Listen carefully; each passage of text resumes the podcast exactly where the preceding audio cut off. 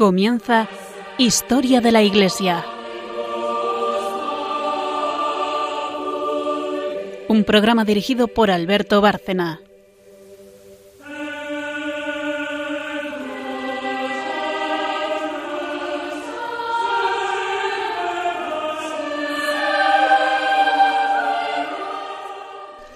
Buenas noches, oyentes de Radio María y de Historia de la Iglesia. Eh, volvemos a encontrarnos hoy aquí para lo mismo, para seguir precisamente con ese magisterio que venimos tratando hace tiempo y que hoy vamos a continuar. Creo que en el último programa quien lo oyese eh, habrá quedado seguramente pensando en, aquel, en aquella conferencia de San Doroteo tan impresionante sobre el amor a Dios y el amor al prójimo. Y eh, bueno, un ejemplo de lo que los padres de la Iglesia tienen que aportarnos, o los padres del desierto en este caso, pero bueno, me estoy eh, alargando en la introducción cuando hay mucha gente que desde luego pues no estaba, no, no oyó ese programa, ¿no? El que nos siga un poco sabe que estamos con los padres del desierto hace mucho y que desde luego hay muchísimo que aprender. La prueba, como digo, está en el último programa y vamos a seguir con ello. Así que buenas noches, María Ornedo. Buenas noches. María nos trae el magisterio y concretamente este documento, esta conferencia que estoy citando, la trajo ella y nos la leyó entera que vale casi por una encíclica, la podríamos haber diseccionado y además va por puntos. Para poder hacerlo, ¿eh? quedamos la, en el último programa que si encontrábamos hueco volveríamos sobre esto. Ya veremos cómo se presenta el programa hoy. Buenas noches, Carmen Turdemontis. Buenas noches a todos. Que es la que nos trae la historia, historia de la Iglesia se llama el programa, y la parte histórica la hace ella. O sea, que es la que nos pone en situación, la que nos introduce en el tema que luego se va a desarrollar y, bueno, la que nos hace la historia en realidad de la Iglesia, ¿no? El magisterio es por añadidura y desde luego es la profundización en esa historia de la Iglesia que nos ha dejado ese legado. Buenas noches a nuestros oyentes y después de esta brevísima pausa que hacemos siempre al principio, recuerdo que el esquema seguimos siempre fielmente el mismo. Mm, historia de la Iglesia, eh, a cargo de Carmen Trudemontis, pausa, un santo relacionado con el tema que estemos tratando y después de otra pausa, entramos en magisterio. A ver qué nos depara hoy María, a ver qué nos trae y a ver si, ojalá, encontramos un hueco para volver con San Doroteo y con aquel documento. Si no lo encontramos hoy, tampoco hay que preocuparse. Ya me encargaré yo de buscarle un hueco y de volver con este documento para que, si no entero, por lo menos, las partes más destacables las podamos comentar. Así que pausa y cuando tú quieras, Carmen, después de la pausa que consideres oportuna, empiezas con Historia de la Iglesia.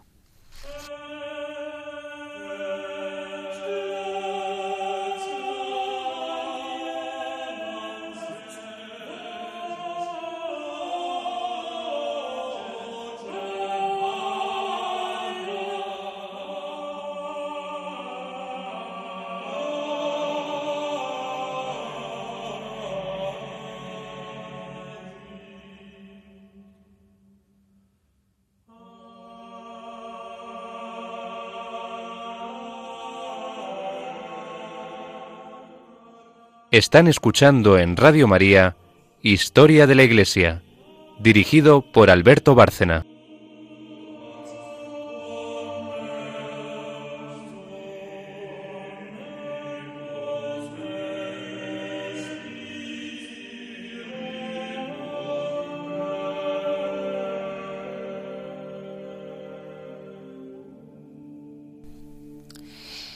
Pues hoy vamos a ver qué importancia tuvo en todo este en todos estos monjes del desierto, en estos padres del desierto, qué importancia fundamental tuvo el centro monástico de Escitia.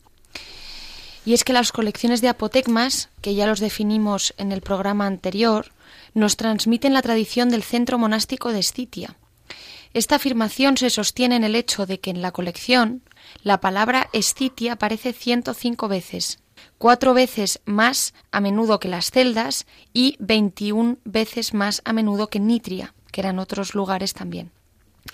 Para comprender los apotegmas es importante familiarizarse con este centro. Antes de profundizar en los habitantes de Scitia, buscaremos primero la idea que tenían los coetáneos, historiadores y, autores monásticos. O sea que vamos a ver qué historiadores de la Iglesia de esa época, qué es lo que decían sobre este lugar de Estitia, ¿no? Como por ejemplo, ¿qué decía de él Rufino de Aquilea? En el 403 Rufino traduce y adapta al latín la historia eclesiástica de Eusebio de Cesarea. Esta terminaba narrando la victoria de Constantino sobre Licinius en el año 324. Pero Rufino añade un complemento en dos libros que cubren los años 324 y 395. La palabra escitia aparece solo una vez como de pasada en una lista de monjes célebres hacia el año 375. Se menciona a Isidorus, Isidorus Inesciti. Este es el único conocimiento que Rufino posee de Escitia, a pesar de ser muy conocedor del hecho monástico. Y Sócrates también eh, escribe la historia de la Iglesia desde el 305 hasta el 439 y narra los tres grandes acontecimientos que afectaron al centro monástico de Nitria. Después del 373, cuando el arriano Lucius se apodera de Alejandría y devasta los monasterios con el apoyo del ejército, en el 400, cuando Teófilo de Alejandría persigue a los monjes llamados origenianos y ayudado de Jerónimo los persigue hasta Constantinopla, donde Juan Crisóstomo los había acogido.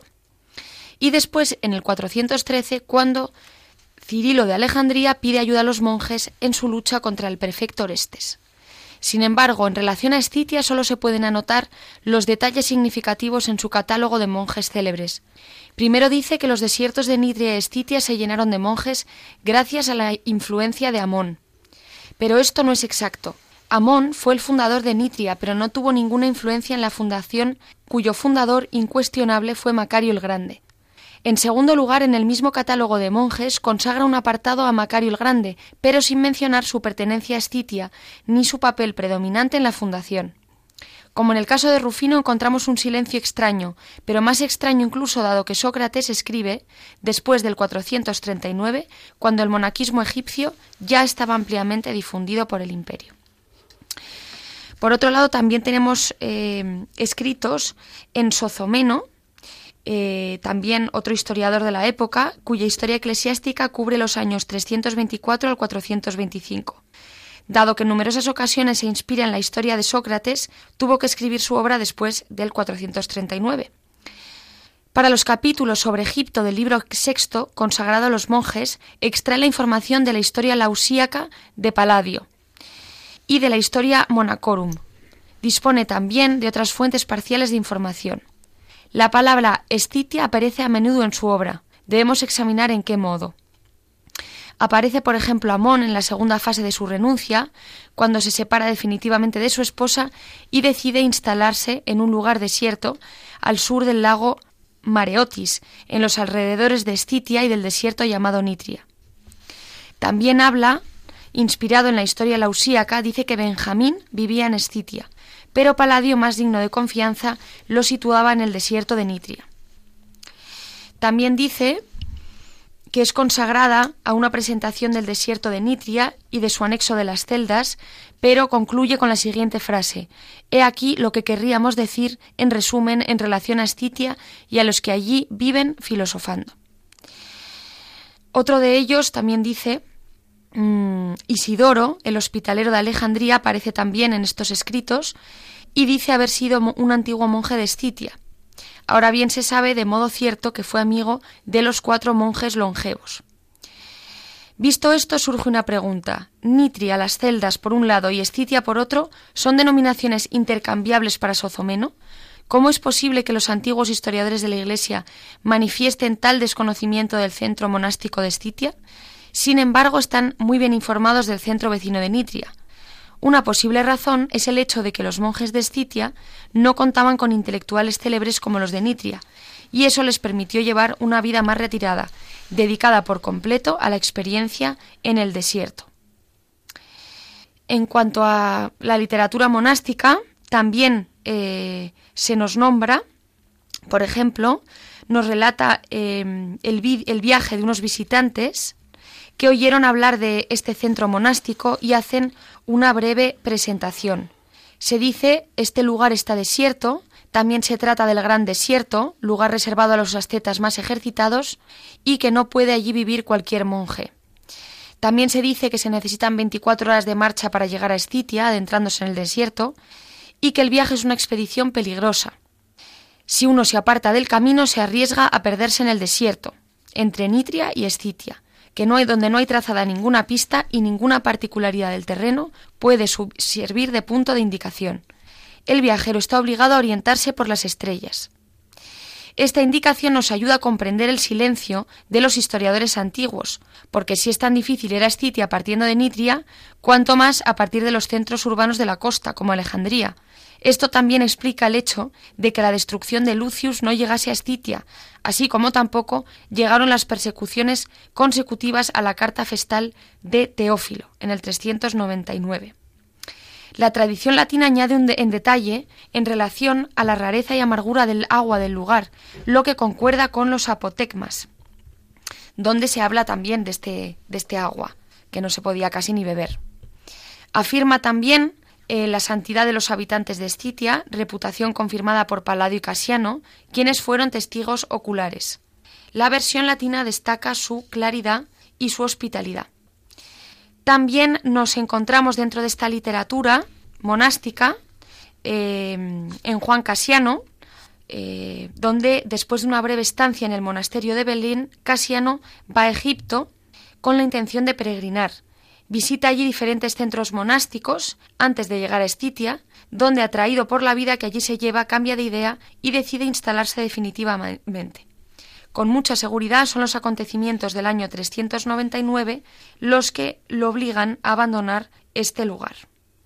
Por lo tanto, vemos pues eh, cómo lo nombran, me parece muy interesante además, cómo lo nombran diferentes historiadores de la época, diferentes monjes, vemos pues la dificultad incluso de acceso a este lugar, se habla también en escritos latinos del agua eh, y de lo complicado que era el acceso, imaginemos las condiciones de vida que debieron de tener los monjes allí, puesto que las fuentes hablan poco de él, no porque no lo conociesen, sino porque era tan difícil el acceso y la vida allí que, estos historiadores antiguos pues no lo conocen en profundidad, como decimos, por esta dificultad. Podemos imaginarnos la vida de estos monjes que vivieron allí, pues muy complicada y, muy extrema. Sí, en definitiva, eh, en esa huida del mundo, pocos lugares tan idóneos como el que encontraron en Escitia, ¿no? Porque ahí, desde luego, todo lo que fuera una vida regalada o placeres para los sentidos no, no, estaban. Estaba Dios llenando su vida por completo, pero Escitia no solo es el desierto, no solo es la soledad. Escitia es un lugar durísimo, de prueba. Eh, los monjes que aguantaran, y lo hicieron durante mucho tiempo algunos, eh, la vida en Escitia eran monjes muy probados, y por tanto estaban recibiendo, que duda cabe, una gracia especial. Eh, no lo puedo evitar, pero es que quiero volver un poco un minuto a lo de lo que trajo María el último día hablando de la caridad y del amor, del amor al prójimo, la donación a los demás, que es la donación a Dios, o sea que no puede haber donación a Dios si no te das a los demás. Estas comunidades, por ejemplo la de Estitia, que duda cabe que tenían que estar agradando a Dios en un, en un grado altísimo, porque esa, esas congregaciones que que compartían lo poquísimo y malo que tenían para vivir y lo hacían por amor de Dios. Naturalmente son santos. Eh, y sin embargo, pues eh, claro, el mundo muchas veces ni se enteraba de que estaban allí, como acabas de decir, mm, era un territorio casi ignorado. No es que no supieran que no estaba, sabían que estaba y lo durísimo que era vivir allí. Por tanto, yo intuyo que aparte de todo, fue poco visitado si exceptuamos a estos padres del desierto que habían elegido lo más duro casi para retirarse allí, ¿no? O sea que eh, si hay un ejemplo de vida apartada, de vida de padres del desierto, es el de Estitia. Es uno, yo creo, de los casos más duros que, que se conocen, ¿no? Y no se despobló. Podría haber pasado por allí alguno de aquellos abás eh, y rechazar el lugar como imposible, ¿no? Ya tener un agua que casi no es ni potable, son situaciones límite. Pues ahí estaban. Es decir, que, claro, para entender eh, lo que un hombre puede dar de sí cuando quiere acercarse a Dios de verdad, hay que irse a los ejemplos de los santos. Porque claro, no son los únicos los padres del desierto. Pero en el caso de los padres del desierto, como conocemos de hecho con detalle eh, las circunstancias de su vida, comprendemos lo que puede hacer un hombre ayudado por la gracia de Dios cuando quiere acercarse al Creador. cada uno de ellos es un ejemplo, pero esta comunidad yo creo que de, una manera eh, muy especial, ¿no? Así que, bueno, si tienes más historias sobre la comunidad de Estitia, adelante porque yo desde luego estoy interesadísimo con ellos.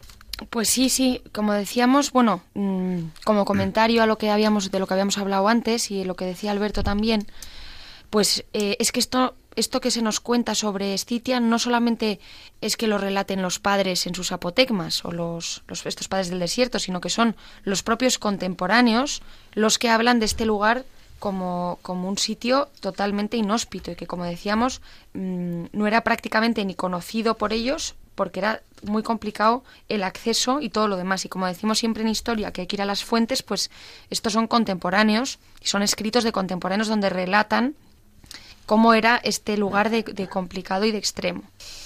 Y luego, pues, mm, si continuamos un poco eh, hablando de, de eh, y un poco de su historia, además de lo que dicen los testimonios de la época, estas fuentes antiguas no nos permiten reconstruir o esbozar una historia del centro monástico de Escitia, pero sí que nos informan de sus habitantes. Eh, procedemos a reagruparlos en esta prosopografía, intentando distinguir a los monjes que llevan el mismo nombre, siendo conscientes del carácter relativo de esta clasificación. Ahora los veremos estos monjes e intentaremos establecer una cronología de, de estos habitantes de Escitia. Desde luego, sabemos que hay cuatro generaciones que son sucesivas, eh, la de los coetáneos de Antonio, que ya hemos hablado, ya a nuestros oyentes les va a sonar todos estos nombres porque hemos hablado de todos ellos prácticamente. Eh, la primera, que es la de los coetáneos de Antonio, la primera generación, la que va de la muerte de Antonio a la de Macario, que sería la segunda, la edad de oro de Escitia, que sería la tercera hasta el 407, y los supervivientes del gran siglo. Pero antes de analizar estas cuatro etapas, eh, nos parece importante hablar de su fundador, que sería Macario, que era, que fue Macario el egipcio, del que también hemos hablado aquí largo y tendido. Y estas fuentes nos hablan abundantemente de dos Macarios contemporáneos, el alejandrino y el egipcio, sin que sea posible distinguir muchas veces, esto pasa mucho con documentos antiguos, lo que se refiere a uno o a otro. Eh, aquí solo nos interesa el segundo, el egipcio, del cual Casiano nos dice claramente que fue el, el fundador de Escitia. Eh, recordemos, porque nunca es malo recordar un poco, eh, aunque ya, ya, hayamos hablado de Macario, mm, un poco de su biografía, para entender en qué momento funda este monasterio.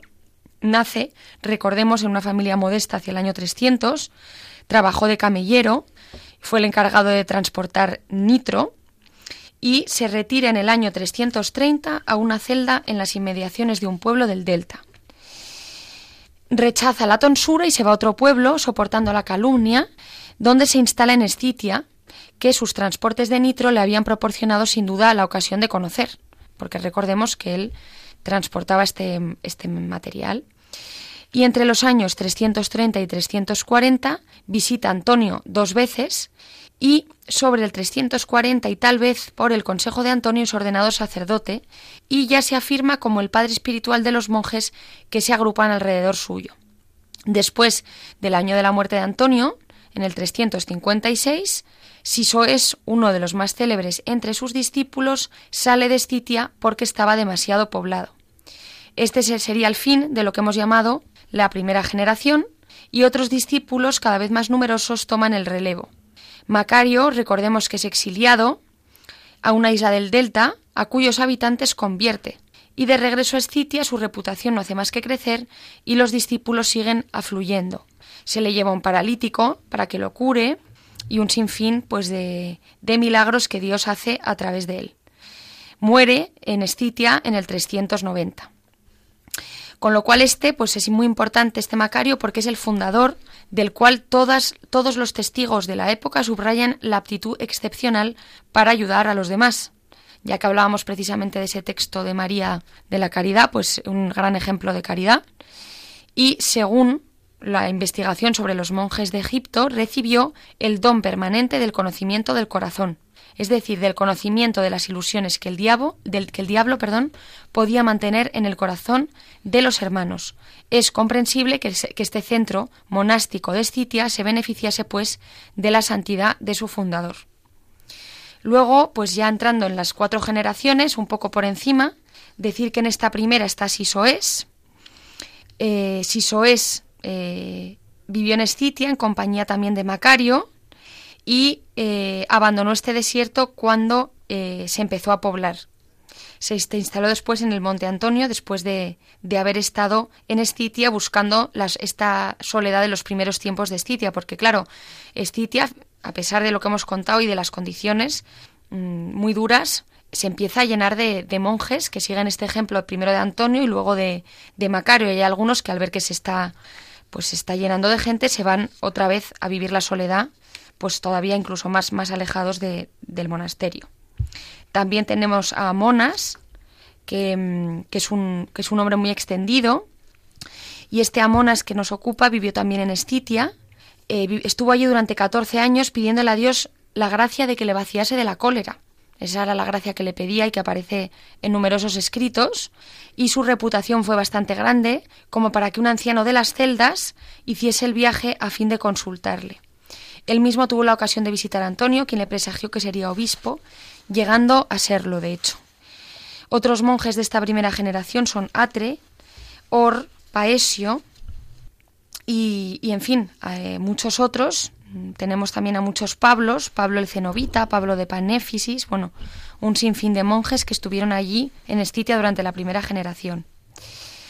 Luego ya entraríamos en la segunda, donde estuvieron Arsenio, del que ya hemos hablado, eh, que vivió mm, durante el siglo IV, un personaje muy importante, también Carión y Zacarías, eh, que les conocemos a través de los, de Daniel, Herón, Eudemón, en fin, pues eh, muchos monjes que vivieron allí, que además, como les decimos, se nos, se nos hablan de ellos en las fuentes históricas de esa época. Los historiadores de esa época ya nos hablan de ellos.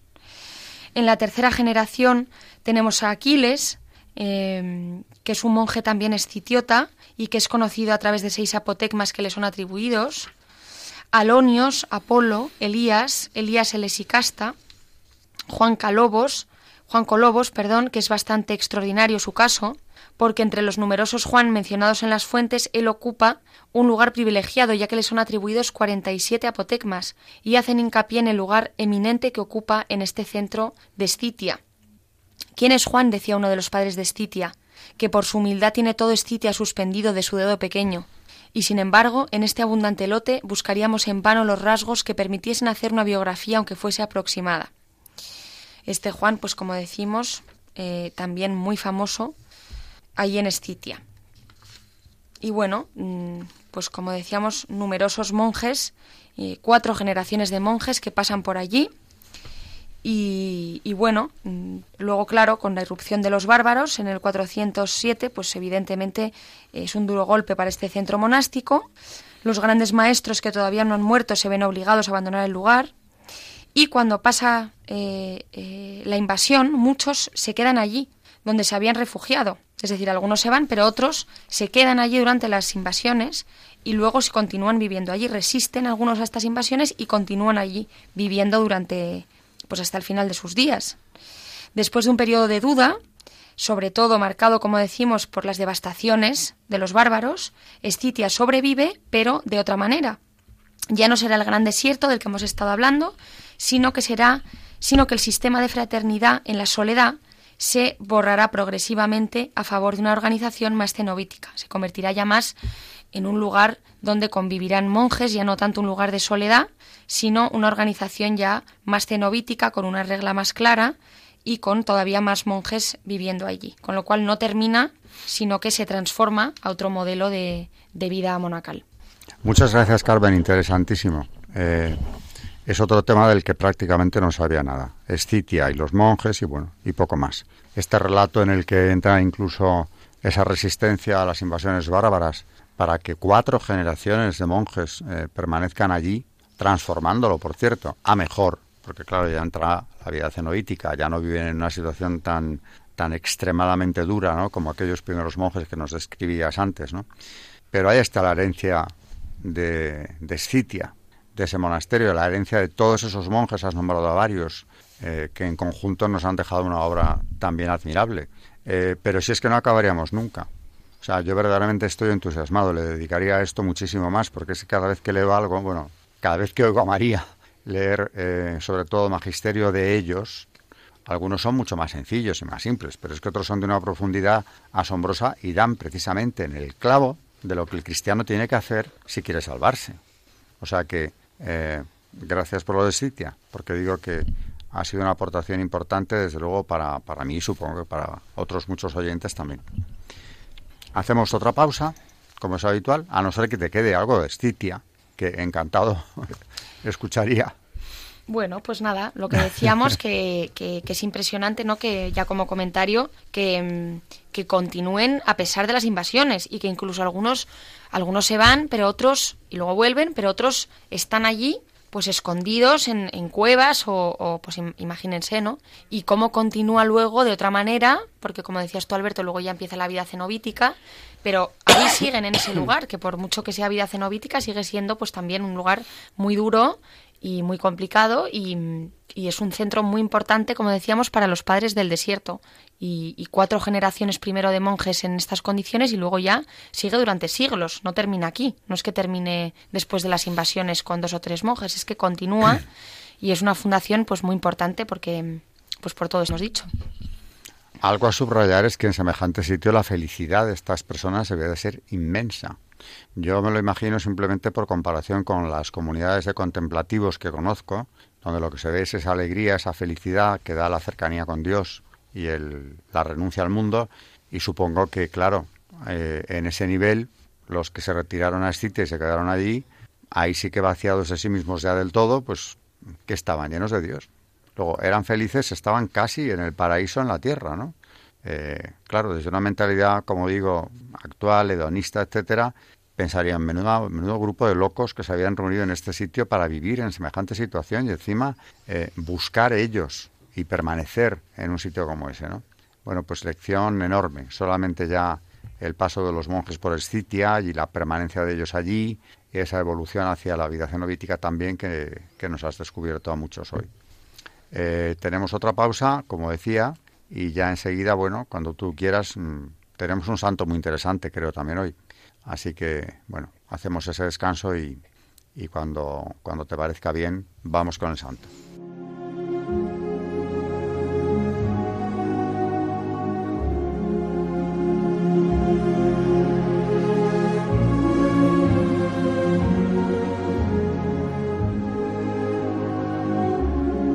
Santos en la historia de la Iglesia.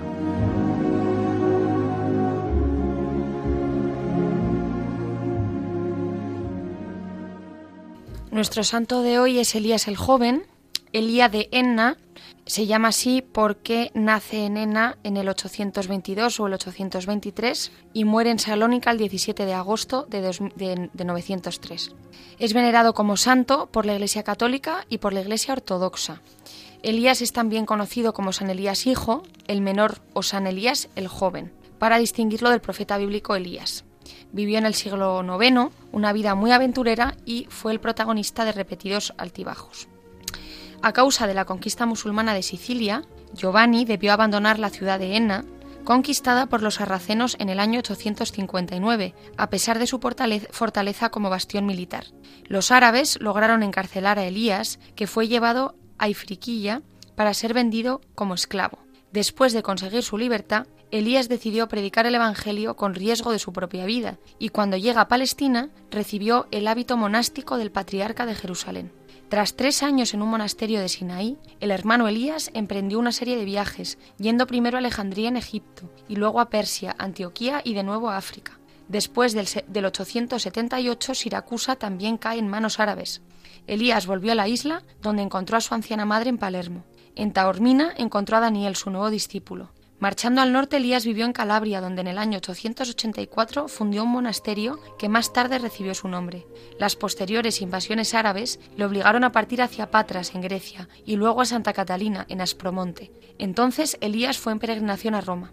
Las aventuras, las maravillas y la gran obra de evangelización que Elías había hecho en tres continentes extendieron su fama a Constantinopla, donde el emperador, bizantino, León VI, le invitó a visitarle Elías, sin embargo, ya tenía 70 años y a pesar de que había comenzado el viaje a Constantinopla, cayó enfermo y murió en Salónica, cerca de su meta. Su compañero y amigo más fiel, el monje Daniel, le enterró en el monasterio del Monte Aulinas, en Palmi, fundada por el santo.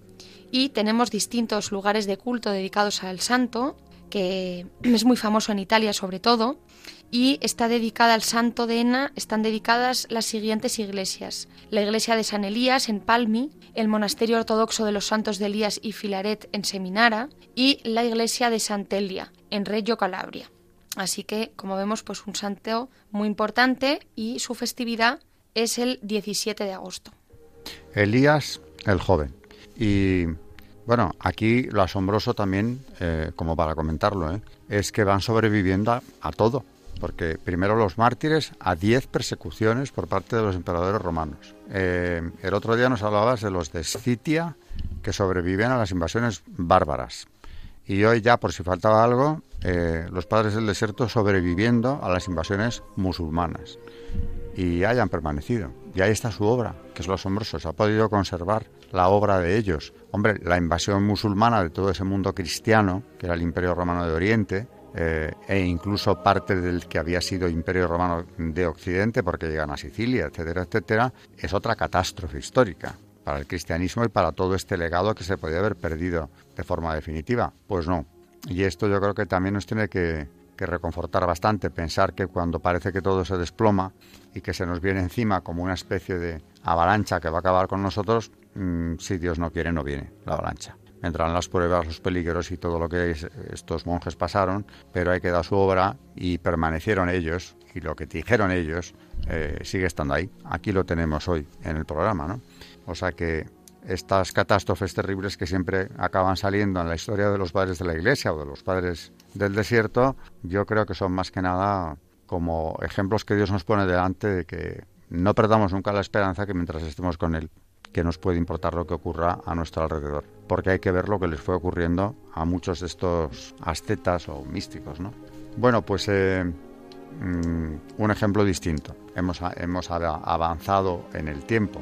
Estamos ya, eh, pues precisamente España ya está invadida por los musulmanes. Ifriquilla, que has mencionado antes, es el norte de África. Precisamente de Ifriquilla venían los musulmanes que entraron en España en el 711 o sea que ya estamos en un mundo que parece que también se viene abajo.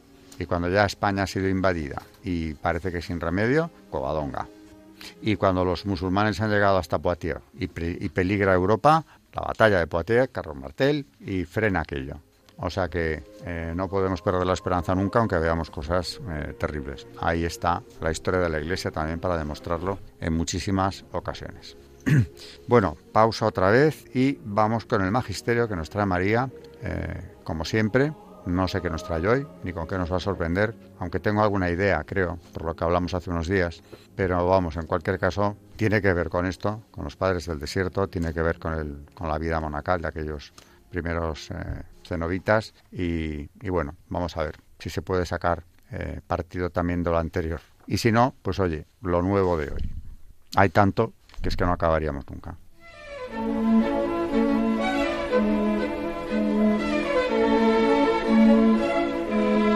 El Magisterio de la Iglesia.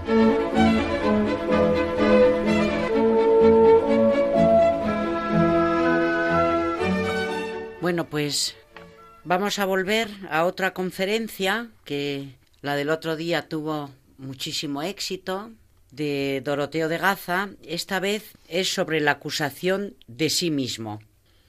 Y bueno, dice así. Fijémonos, hermanos, cómo nos sucede a veces que oyendo una palabra desagradable no la tenemos en cuenta, como si nada hubiésemos oído.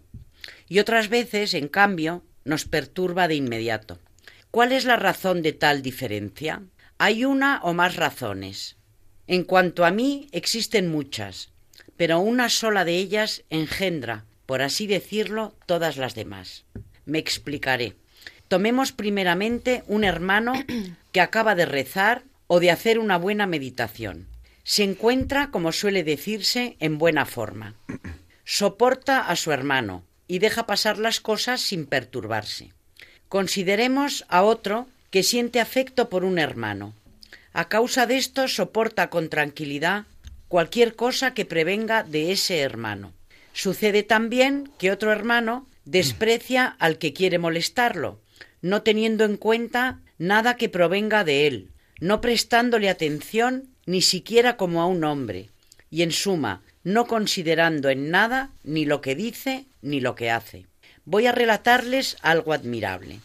Había en el monasterio, antes de que yo me fuera, un hermano al que nunca veía perturbado ni enojado con nadie, y sin embargo yo veía a muchos de sus hermanos maltratarlo y ofenderlo de diferentes formas.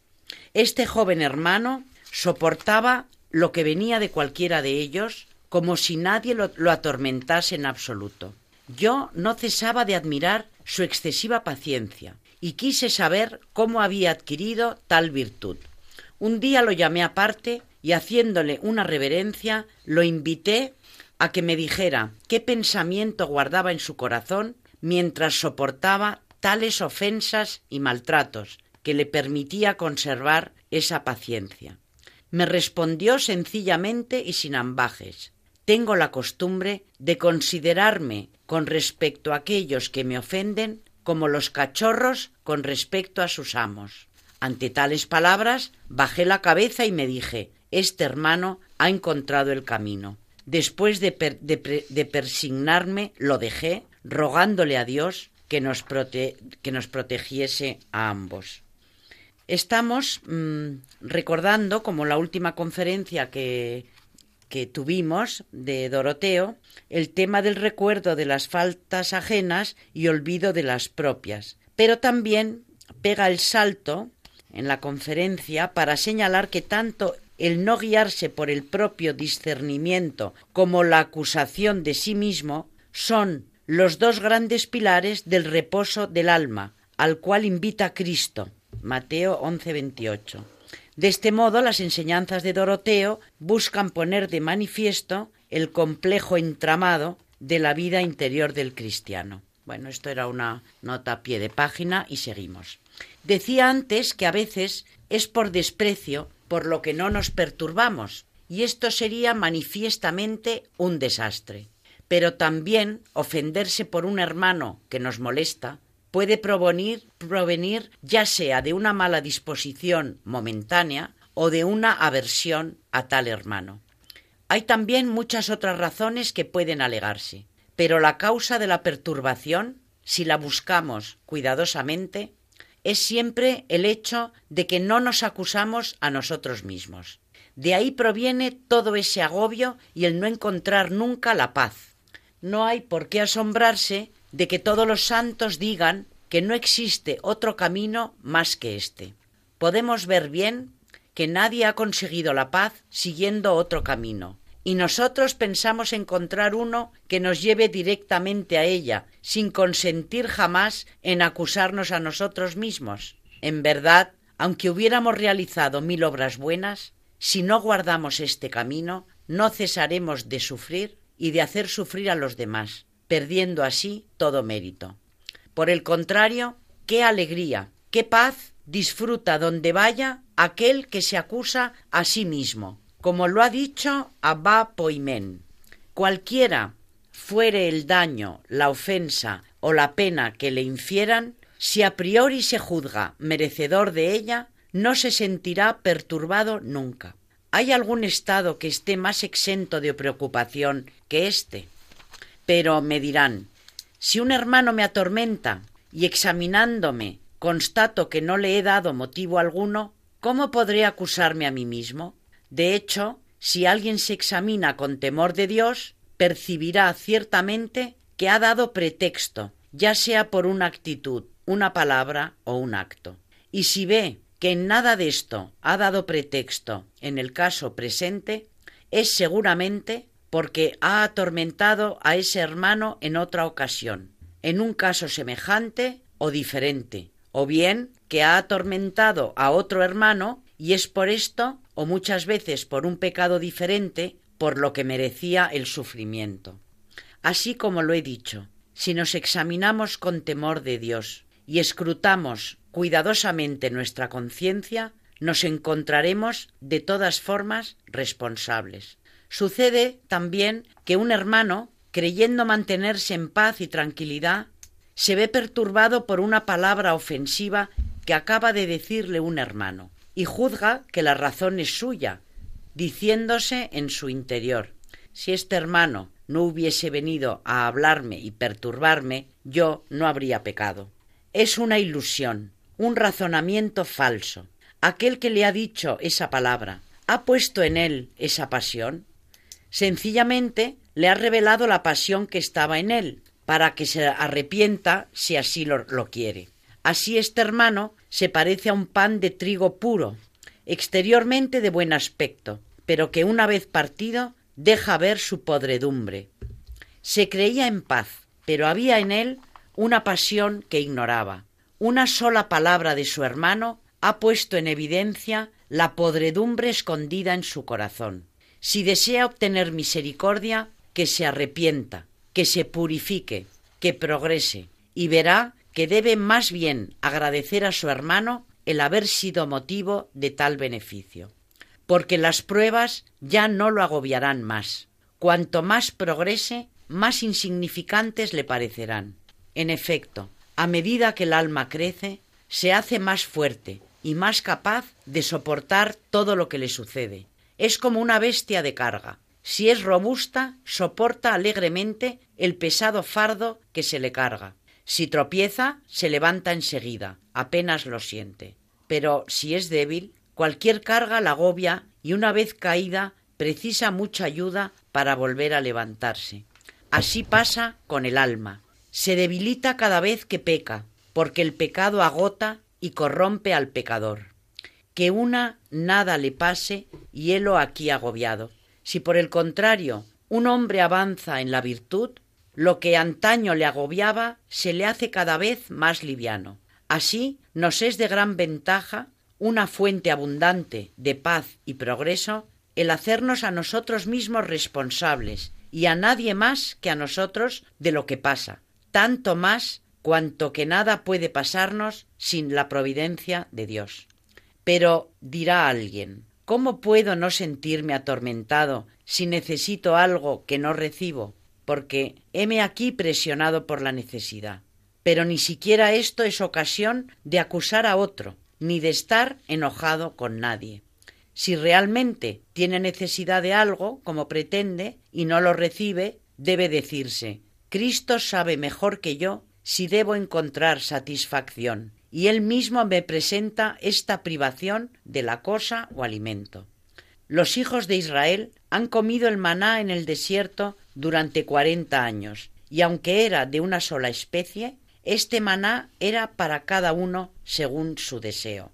Salado para quien lo deseaba salado, dulce para quien lo deseaba dulce, conformándose en una palabra al temperamento de cada uno. Luego, si alguien precisa un huevo y recibe en su lugar una verdura, que piense si el huevo me fuese útil, Dios con toda seguridad me lo hubiese enviado. Además, es posible que esta verdura sea para mí como un huevo, y confío en Dios, que esto le será contado como martirio, ya que si es verdaderamente digno de que le sea concedido, Dios moverá el corazón de los sarracenos para que se muestren misericordiosos con él según sus necesidades. Pero si no es digno o si lo que desea no le será de utilidad, no obtendrá satisfacción, aunque remueva cielo y tierra. Es verdad que se consigue a veces por encima de nuestras necesidades y a veces por debajo de ellas, pues Dios, en su misericordia, proporciona a cada uno lo que necesita. Si da a alguien en demasía, es para mostrarle el exceso de su ternura y enseñarle la acción de gracias. Cuando por el contrario no le proporciona lo necesario, suple con su palabra aquello que necesitaba y enseña la paciencia. Así y por todo debemos mirar a lo alto, ya recibamos un bien, ya un mal, y dar gracias por todo lo que nos sucede, sin cansarnos jamás de acusarnos a nosotros mismos y repetir con los padres si nos pasa algo bueno es por disposición de Dios, y si algo malo es por causa de nuestros pecados. Sí, Todos nuestros sufrimientos provienen de nuestros pecados. Cuando los santos sufren, lo hacen por Dios o como manifestación de su virtud, para provecho de muchos o para acrecentar la recompensa que recibirán de Dios. Pero ¿cómo podríamos nosotros, miserables, decir lo mismo? Cada día pecamos y seguimos nuestras pasiones. Nos hemos alejado del camino recto trazado por los padres, que consiste en acusarse a sí mismo por seguir la senda torcida donde estamos acusando a nuestro prójimo. Cada uno de nosotros, en toda circunstancia, se apura a acusar la falta de su hermano, cargándole la culpa. Cada uno vive en la negligencia, sin preocuparse por nada, y pedimos a nuestro prójimo que nos rinda cuenta de sus pecados contra los mandamientos. Dos hermanos enojados entre sí vinieron un día a buscarme. El mayor decía del más joven Cuando le doy una orden se molesta, y yo también, porque pienso que si tuviera confianza y caridad por mí, recibiría con gusto lo que le digo. Y el más joven decía a su vez que su reverencia me perdone, pero sin duda él no me habla con temor de Dios, sino con la voluntad de mandarme, y es por esto, pienso, por lo que mi corazón no confía según la palabra de los padres. Observen, hermanos, ambos se acusaban recíprocamente sin que ni el uno ni el otro se acusara a sí mismo. Más aún, otros dos que estaban irritados mutuamente se pedían disculpas, pero persistían en la desconfianza mutua. El primero decía No es con sinceridad como ha pedido disculpas, por eso no he confiado en él, según la palabra de los padres. Y el otro añadía No tenía hacia mí ninguna disposición de caridad antes de que le presentara mis excusas, así que yo tampoco he sentido confianza hacia él. Qué ilusión, señores. ¿Ven ustedes la perversión de espíritu? Dios sabe cómo me espanta el ver que ponemos las palabras de los padres al servicio de nuestra mala voluntad y para perdición de nuestras almas. Era preciso que cada uno echase la culpa sobre sí. Uno de ellos debió decir no fue con sinceridad como he pedido disculpas a mi hermano. Por eso Dios no ha puesto confianza en él. Y el otro yo no tenía ninguna disposición de caridad a su respecto antes de su disculpa. Por eso Dios no ha puesto confianza en él. Hubiera sido preciso que los dos primeros hicieran lo mismo. Uno de ellos debió haber dicho Yo hablo con suficiencia, por esto Dios no le da confianza a mi hermano. Y el otro Mi hermano me da las órdenes con humildad y caridad, pero yo soy indisciplinado y no tengo temor de Dios. De hecho, ninguno de ellos ha encontrado el camino ni se ha culpado a sí mismo. Cada uno, por el contrario, ha cargado la culpa a su prójimo. Vean, hermanos, es por esta razón por lo que no llegamos a progresar, a ser poco útiles, y pasamos todo nuestro tiempo corrompiéndonos por los pensamientos que tenemos unos contra otros y atormentándonos a nosotros mismos. Cada uno se justifica, cada uno se descuida, como ya he dicho, sin cumplir en nada, y pidiendo al prójimo que rinda cuenta de los mandamientos. Por esto no nos habituamos al bien. Por poco que recibamos alguna luz, inmediatamente pedimos cuenta al prójimo criticándolo y diciendo debería hacer esto. ¿Y por qué no ha procedido así? ¿Por qué más bien no nos pedimos cuenta a nosotros mismos del cumplimiento de los mandamientos, culpándonos por no observarlos? ¿Dónde está aquel santo anciano a quien le preguntaron ¿Qué encuentras más importante en este camino, padre? Y habiendo respondido acusarse a sí mismo en todo, fue alabado por aquel que lo interrogara agregando no hay otro camino que no sea ese. De la misma manera, Abba Poimén decía gimiendo Todas las virtudes han entrado en esta casa menos una, y sin ella le cuesta al hombre mantenerse en pie. Cuando le preguntaron cuál era esa virtud, respondió acusarse a sí mismo. San Antonio decía también que la gran ocupación del hombre debería ser echarse la culpa a sí mismo ante Dios y estar dispuesto a luchar contra la tentación hasta el último suspiro. Por doquier vemos que los padres, observando esta regla y remitiendo todo a Dios, aun las pequeñas cosas, han encontrado la paz.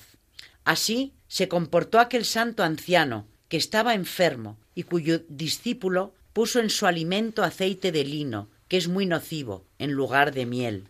El anciano no dijo nada, sin embargo comió en silencio una primera y una segunda porción, lo que necesitaba, sin culpar interiormente a su hermano, diciéndose que lo había hecho por desprecio y sin decir palabra alguna que pudiera contristarlo. Cuando el hermano se dio cuenta de lo que había hecho, comenzó a afligirse diciendo Te he matado, Abba, y eres tú quien me ha hecho cometer este pecado con tu silencio. Pero el anciano respondió con dulzura No te aflijas, hijo mío. Si Dios hubiera querido que comiese miel, tú habrías puesto miel. Y así remitió el asunto inmediatamente a Dios. Pero, mi buen anciano, ¿qué tiene que ver Dios con este asunto? El hermano se ha equivocado. Y tú dices, si Dios lo hubiera querido, ¿cuál es la relación? Sí, dijo el anciano, si Dios hubiera querido que comiese miel, el hermano hubiera puesto miel. Aun estando tan enfermo y habiendo pasado tantos días sin probar alimento, no se enojó contra el hermano, sino que remitiendo todo a Dios, quedó en paz. El anciano habló bien porque sabía que si Dios hubiera querido que él comiese miel, hubiera transformado en miel aun ese infecto aceite. En cuanto a nosotros, hermanos, en toda ocasión nos arrojamos contra el prójimo, agobiándolo con reproches y acusándolo de despreciar y de obrar contra su conciencia. Oímos algo, de inmediato vemos su parte mala, y decimos si no hubiera querido herirme, no lo hubiera hecho. ¿Dónde está aquel santo que decía, refiriéndose a Sameí, déjenlo maldecir, puesto que el Señor le ha dicho que maldiga a David. ¿Cómo Dios mandaba a un asesino que maldijese a un profeta? ¿Cómo se lo había dicho Dios? Pero en su sabiduría el profeta sabía bien que nada atrae más la misericordia de Dios sobre el alma que las tentaciones, sobre todo aquellas que suceden en tiempos de agobio y persecución. Así fue como respondió Dejen que maldiga a David porque el Señor así se lo ha dicho. ¿Y con qué motivo? Quizá el Señor verá mi humillación y cambiará su maldición en bienes para mí. Vean cómo el profeta obraba con sabiduría. Se enojaba con aquellos que querían castigar a Sameí por lo, porque lo maldecía. ¿Qué tenemos en común, hijos de Serbia? Decía, déjenlo maldecir, puesto que el Señor se lo ha dicho. Nosotros nos cuidamos mucho de decir con respecto a nuestro hermano, el Señor se lo ha dicho, sino que apenas hemos oído una palabra de él, tenemos la reacción del perro, a quien se le arroja una piedra. Deja a aquel que la lanzó y va a morder la piedra. Así hacemos nosotros. Dejamos a Dios que es quien permite que las pruebas nos asedien para purificación de nuestros pecados y corremos a echarnos sobre el prójimo, diciendo ¿Por qué me ha dicho esto? ¿Por qué me ha hecho esto? Cuando podríamos sacar gran provecho de estos sufrimientos, nos tendemos emboscados, no reconociendo que todo llega por la providencia de Dios según convenga a cada uno. Que Dios nos conceda inteligencia por las oraciones de los santos. Amén. Vuelve a ser impresionante el autor y me quedo con una frase del final. Gracias a Dios desde el final porque la acabo de subrayar. Yo tengo un libro igual que me ha pasado María, por eso eh, voy siguiendo lo que ella ha traído de magisterio. El libro es de ella, ¿eh? no es que sea mío. Así hacemos nosotros, dice San Doroteo. Dejamos a Dios que es quien permite que las pruebas nos asedien para purificación de nuestros pecados, y corremos a echarnos sobre el prójimo, diciendo, ¿por qué me ha dicho esto? ¿Por qué me ha hecho esto? Cuando podríamos sacar gran provecho de estos sufrimientos, nos tendemos emboscadas, no reconociendo que llega todo por la providencia de Dios, según convenga a cada uno. Que Dios nos conceda inteligencia por las oraciones de los santos. Amén. Es decir, que ante las pruebas, ante las ofensas que recibamos, pues lo que decía nuestra amiga Charo y colaboradora del programa hace tiempo, ¿no? Cuando le pasaba algo eh, imprevisto que no era agradable humillación no pedida. Bueno, pues cuando alguien nos agravia, nos persigue, etcétera, etcétera, hay que ver que si Dios no lo permitiera no nos ocurriría, porque necesitamos que nos ocurra eso. Así que son una lección tras otra, y en este caso eh, nos has traído otra vez a San Doroteo de Gaza, que, bueno, es un tesoro que no termina nunca, ¿no? Muchas gracias, María Ornedo, por este magisterio tan didáctico y tan útil, tan fácil de, de asimilar, ¿no? Gracias, de verdad.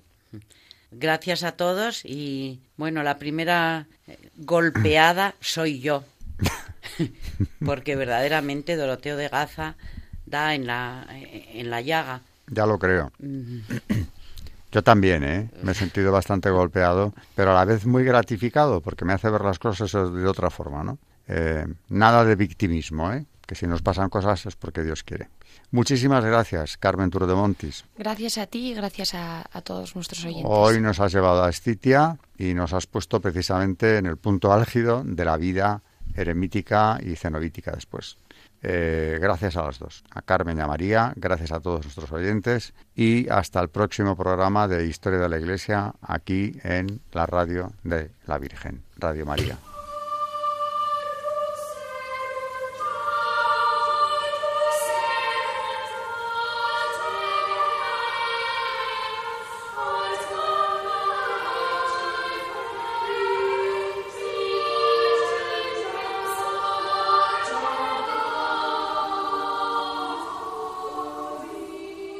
Han escuchado Historia de la Iglesia, un espacio dirigido por Alberto Bárcena.